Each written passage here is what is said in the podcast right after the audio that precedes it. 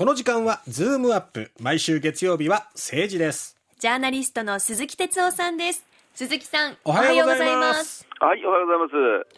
さて、えーまずはですね、はい。先週いろいろ紙面でも報じられておりましたけども東京の、まあ選挙区10増10減によって新たに設けられる選挙区で、公明 VS 自民になっているという、はいはいこれどうなってるんいやです、か？あのね、うん。あのーなんか、まあ、急にというのも変ですけども、ええ。ー東京の自民党と公明党がもう本当に選挙協力もしないとか、大変なことになってるっていう、まあ、あのークローズアップされてるんですけども、ええ。ええ。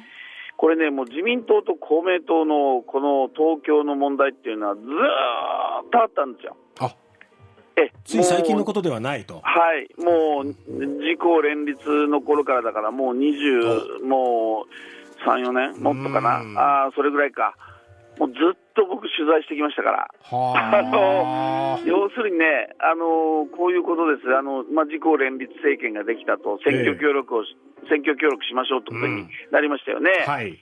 で東京って選挙区が25あるんですよ。はい。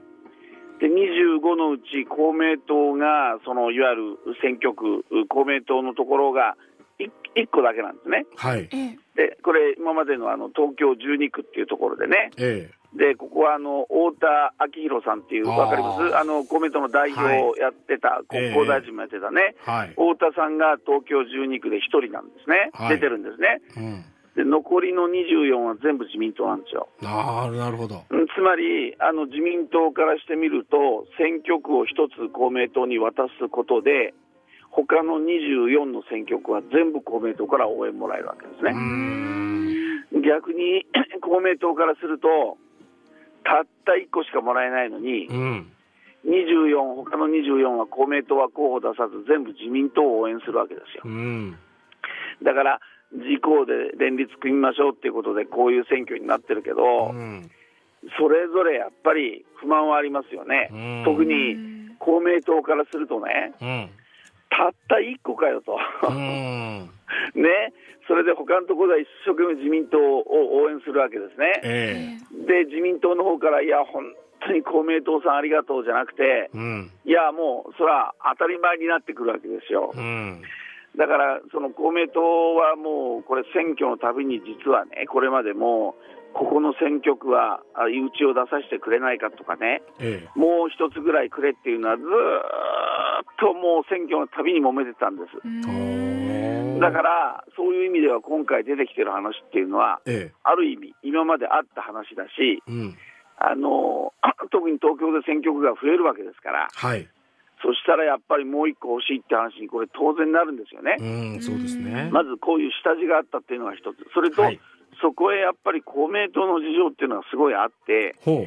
この前の統一選で相当やっぱり厳しい結果だったんですね、全国で。そうねうん、地方議員を落ちるしね、ええそれからここのところ、しばらく公明党っていうのは、やっぱりあの党の勢いがちょっと落ちてきてるわけですよ、はい。もう比例票なんかももう600万ちょっとしか取れないしね、うん。でそういう中でさらにこの前の統一選で、大阪でえ維新が躍進しましたよね。はいで公明党っていうのは大阪で4つ、兵庫で6つ、まあ、関西で非常に強いんで、6つ選挙区で現職がいるんですね、え。えここにこうあの維新がぶつけてくる可能性が出てきてるわけですよ。負けちゃうでしょ、う。そうするとやっぱり他で、やっぱり選挙区が欲しいってことになるわけですうよ。ん。うん、だから公明党としては別に東京だけの問題じゃなくて、ええ公明党全体の勢いの問題がやっぱり今、勢いがなくなってきてる、大阪でもやられるかもしれないってなると、絶対選挙区が別に欲しいわけですよね、そうですね。うん、そういう事情があるんです。なで。昔はね、ええ昔っていうか、ついこの前までは、そのいわゆるこういう話をする自民と公明の間のパイプがあったんですね。ええ。例えば、えー具体的に言えば、えー菅さんね、菅元総理と、はい。えーこれあの、最大の公明党の支援団体の学会、創価学会のあの幹部ですね、うん。ここがものすごい信頼関係持ってたり、うん。自民党の二階幹事長がよくほら、公明党とに食い込んでずっと難しい話したりしてたじゃないですか。えこういうパイプがあったんだけど、今の岸田政権はこのパイプがないんですよ。あうん、それは公明党側にもないってことですけどね、そういう人がいないってことだけど、ーうん。まあそんなこんなも全部重なって、この今回の事態が起きてるわけですね。だから、公明党としては、あのーもう、党の勢いを考えたら、これはもう絶対引けないっていうところまで来てるわけですよ。うん。で、逆に自民党としてはやっぱり、じゃあ、公明党のこれ、推薦がなくなるとね、え東京は今、まあ、25、これがさらに増えますがえ、え。大体1選挙区で1万5000から、最低でも1万5000、えはい。えー公明党の票が2万、多いところでは3万ぐらいあるんですよ。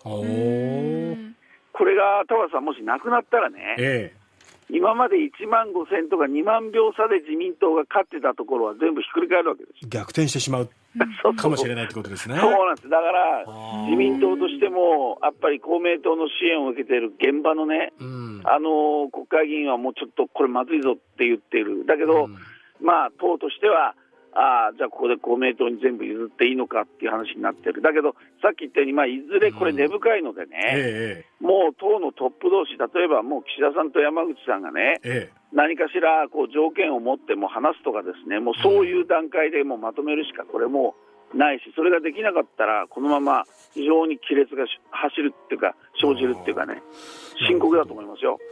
ただ、そもそもですね、鈴木さん。ええええ公明党からしても自民とその連立与党をいつまで組むのかなっていうところもあってですね、その今、反撃能力とかを、はいはい。もう自民党はもう保持しようとしてるわけじゃないですか、ええで片や公明党は平和の党として訴えているわけじゃないですか、ああ、その通り、その通り、はい。ちょっとその辺がもう矛盾も出てきてるのに、ええ。まあ、こういう選挙協力のところでもちょっとこうごたごたごたごたがずっと続いてると、公明党がこう連立与党を組む、組みするこうメリットみたいなのっていうのは、うん、あるのかなと。そうそう、これはだから平和の党だからってもう、うんあのぶつかるんですけども、え。